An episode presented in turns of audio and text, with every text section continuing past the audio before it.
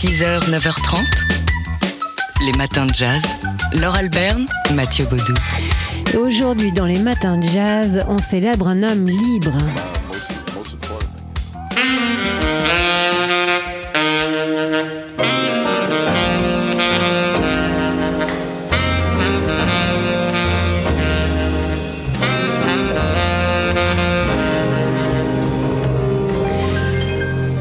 Saxophoniste Farwa Sanders qu'on écoute ici à Paris en novembre 1975 et c'est un extrait euh, d'un concert qui était resté inédit jusqu'à il y a quelques mois.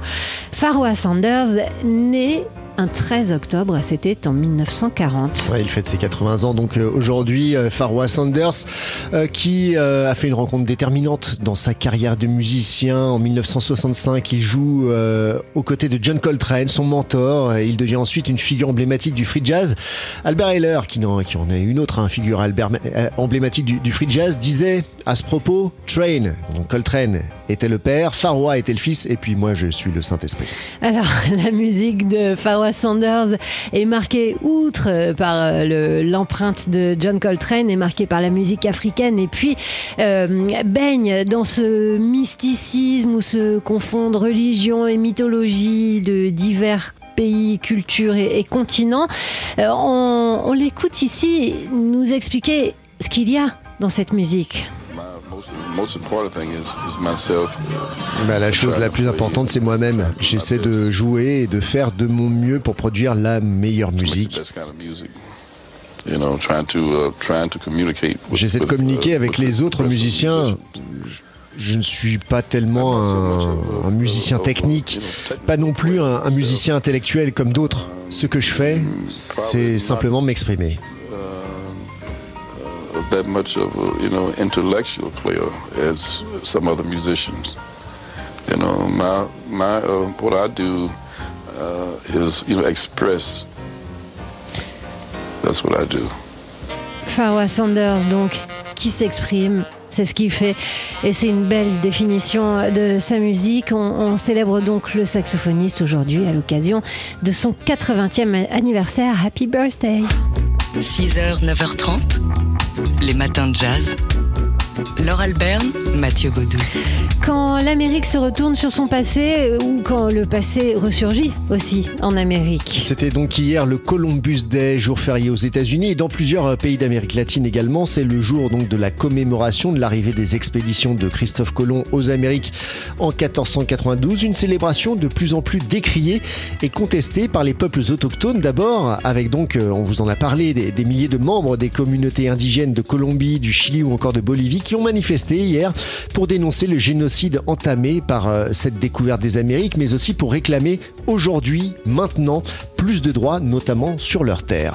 Aux États-Unis, c'est dans un climat d'extrême tension sur ces questions. Bien sûr que des troubles ont eu lieu à Portland, dans l'Oregon, épicentre du mouvement antiraciste. Ouais, les, des manifestants ont déboulonné euh, plusieurs, euh, plusieurs statues, notamment celle du président Abraham Lincoln, euh, inscrivant à sa base Dakota 38. Il s'agit là d'une référence à la pendaison de 38 Indiens Dakota en 1862, la plus large exécution collective de l'histoire des États-Unis pour laquelle Abraham Lincoln euh, avait signé l'autorisation. Tout cela dans un contexte aussi où on apprend que au Texas, un homme noir porte plainte contre la ville de Galveston pour avoir l'an dernier été arrêté par deux policiers, deux policiers blancs à cheval, qui l'ont escorté jusqu'au commissariat en le traînant par une corde. Voilà qui rappelle aussi quelques images de l'histoire des États-Unis. 6h, 9h30. Les matins de jazz. Laure Alberne, Mathieu Baudou. Et aujourd'hui, on se souvient du contrebassiste Ray Brown qui était né le 13 octobre, c'était en 1926. Ray Brown, qui dès ses 20 ans euh, devient membre du Dizzy Gillespie euh, Band pendant deux ans, avec euh, notamment Charlie Parker au sax et Bud Powell au piano. Il a joué avec, euh, bah, avec les plus grands, hein, Frank Sinatra, Billy Eckstein, Tony Bennett et la Fitzgerald qu'il a épousée en, en 1947, ou encore Sarah Vaughan, Billie Holiday et j'en passe. Alors, si on prenait une petite leçon de contrebasse avec Ray Brown. The most important thing you can do with this instrument La chose la plus importante à faire avec cet instrument, ce n'est pas de jouer vite ou de faire des solos, but get a good sound. mais d'avoir un bon son, Play in tune. jouer en accord. This is where C'est comme ça que tu parviens à faire ta from. place.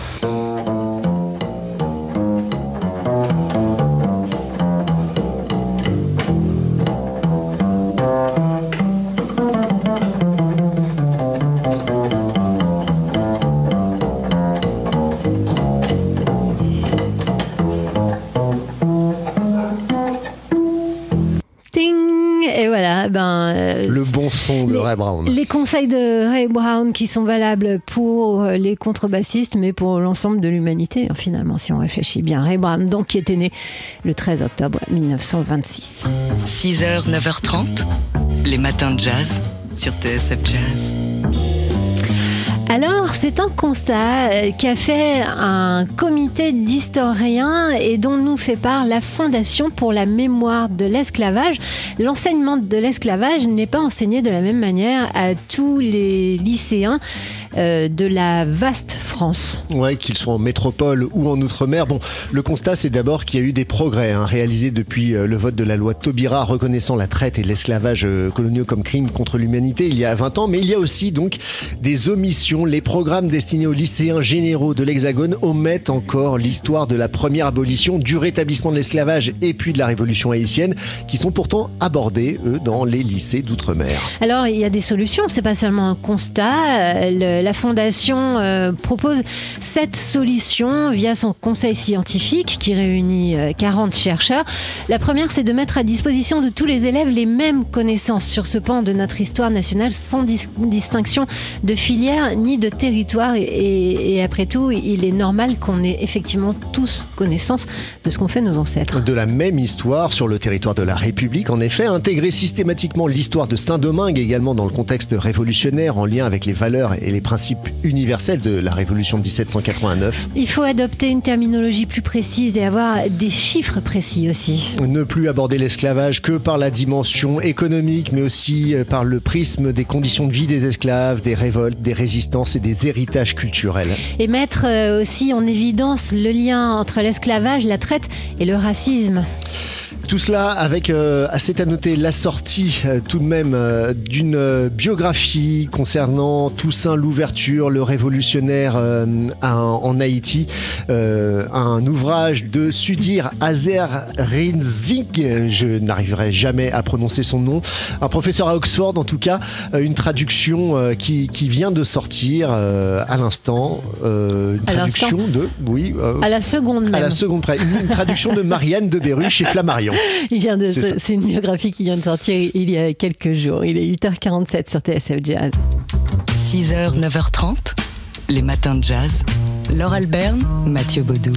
Aujourd'hui, c'est le point d'orgue euh, du festival Jazz sur scène qui a débuté avant le week-end, qui se poursuit jusqu'au 24 octobre.